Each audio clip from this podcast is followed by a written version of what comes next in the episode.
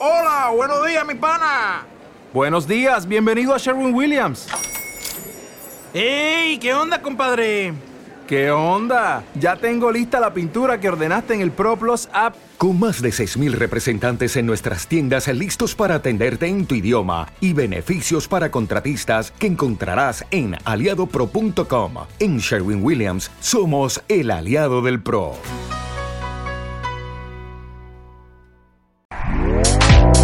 Este podcast forma parte de Evox Originals. Disfruta de este avance.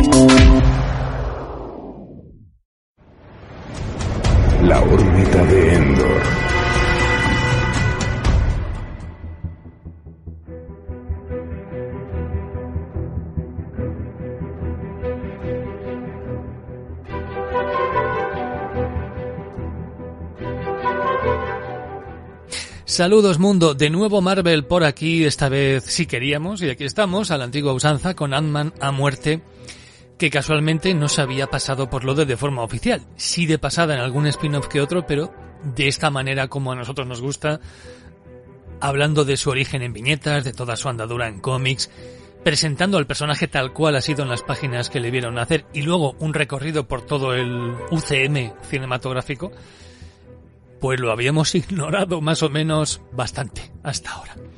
Todo Ant-Man aquí en el programa y claro, pues ahora es cuando se habla de si la fase Marvel está que acaba ahora mismo ha sido todo lo que podía ser o no, comparándola con las anteriores y discutiendo de si ha sido igual de buena o ha sido un fiasco.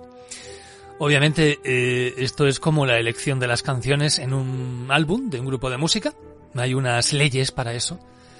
Hay que empezar con un tipo de canción, seguir con otro tipo, la primera canción de la cara B ha de ser de una determinada manera y la última canción del disco pues tiene que ser así o así. Y con esto pues pasaba lo mismo, después de Endgame por fuerza había que bajar un poco el pistón y dar salida a personajes nuevos, secundarios. Porque esa es la palabra, secundarios.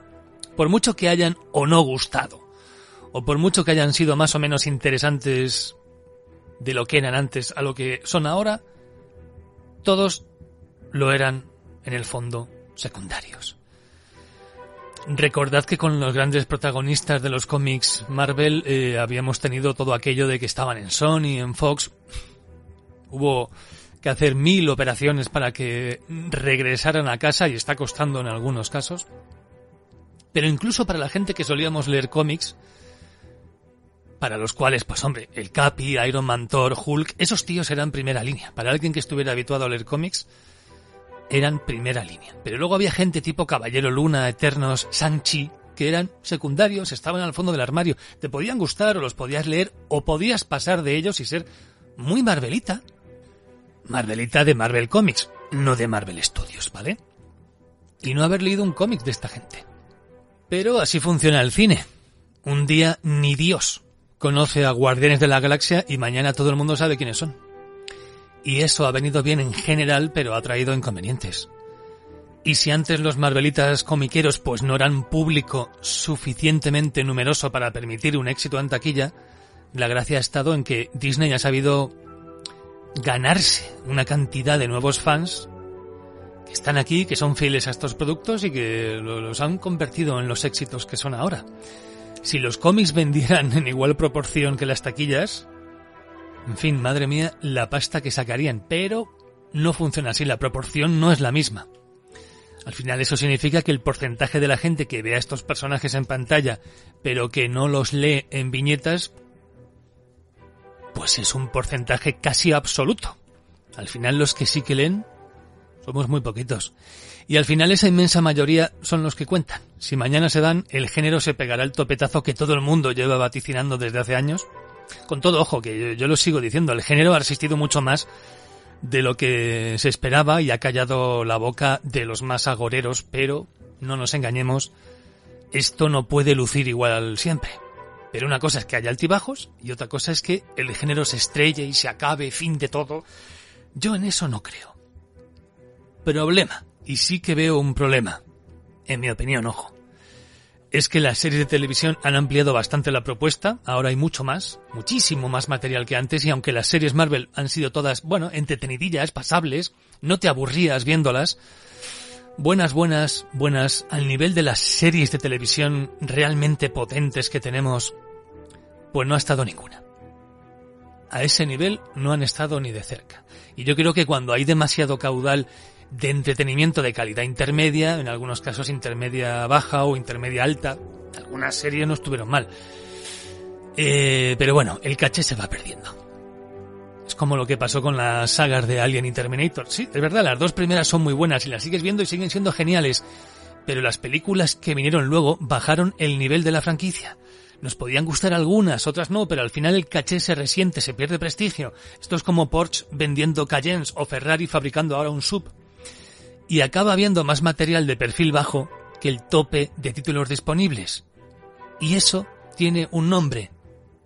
Morralla. Pero la taquilla responde de momento.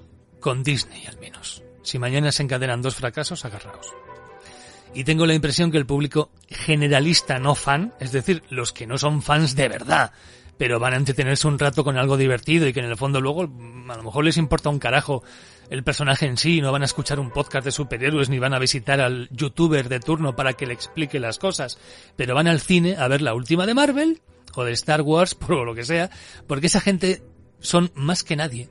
Es el público que marca la diferencia, porque son millones y creo que están perdiendo un pelín el interés.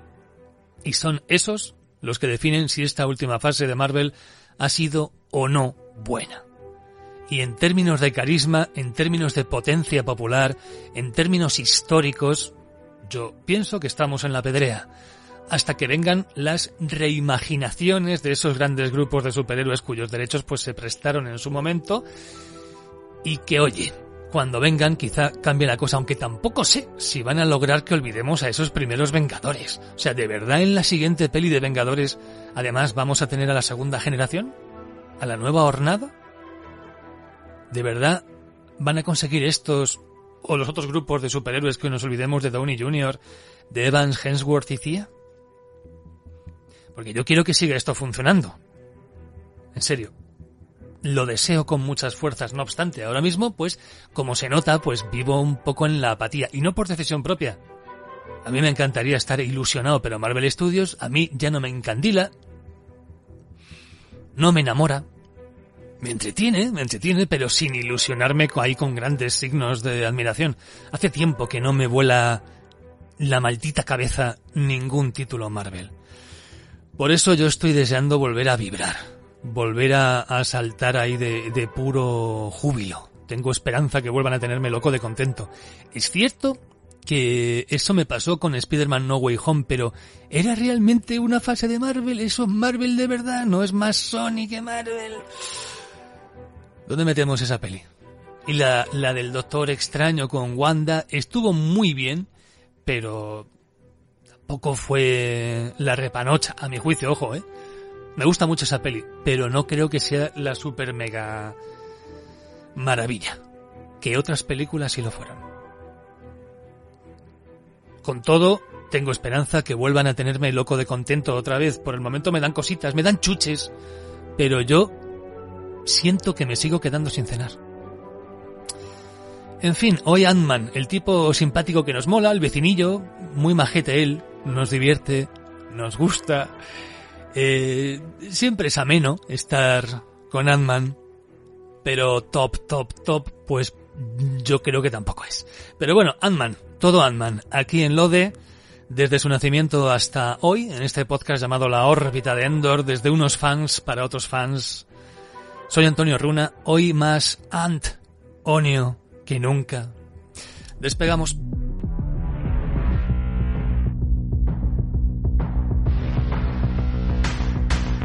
Desde el lugar más recóndito del espacio sideral, fluctuando entre lo real y lo imaginado, llegan los audioregistros del Ode, la órbita de Endor. Fueron grabados hace eones, pero no se concebirán hasta futuras eras, haciéndose realidad aquí y ahora, en este vórtice temporal que se abre ante ti. Entra en el dominio de la magia y lo imposible. Entra en el imperio de la órbita de Endor, el programa de la fantasía y la ciencia ficción la última línea de defensa de la imaginación.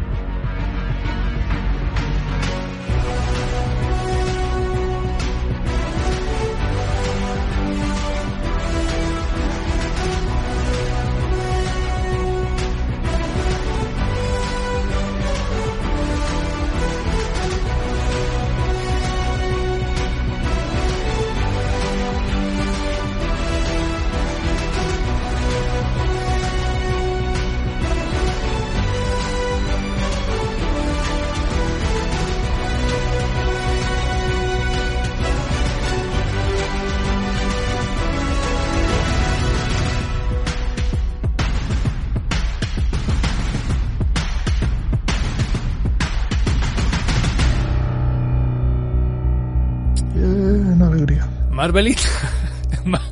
Marvelitas reunidos, estoy aquí con mis eh, hormiguitas preferidas. Señor Rafa Pagis, ¿cómo está usted?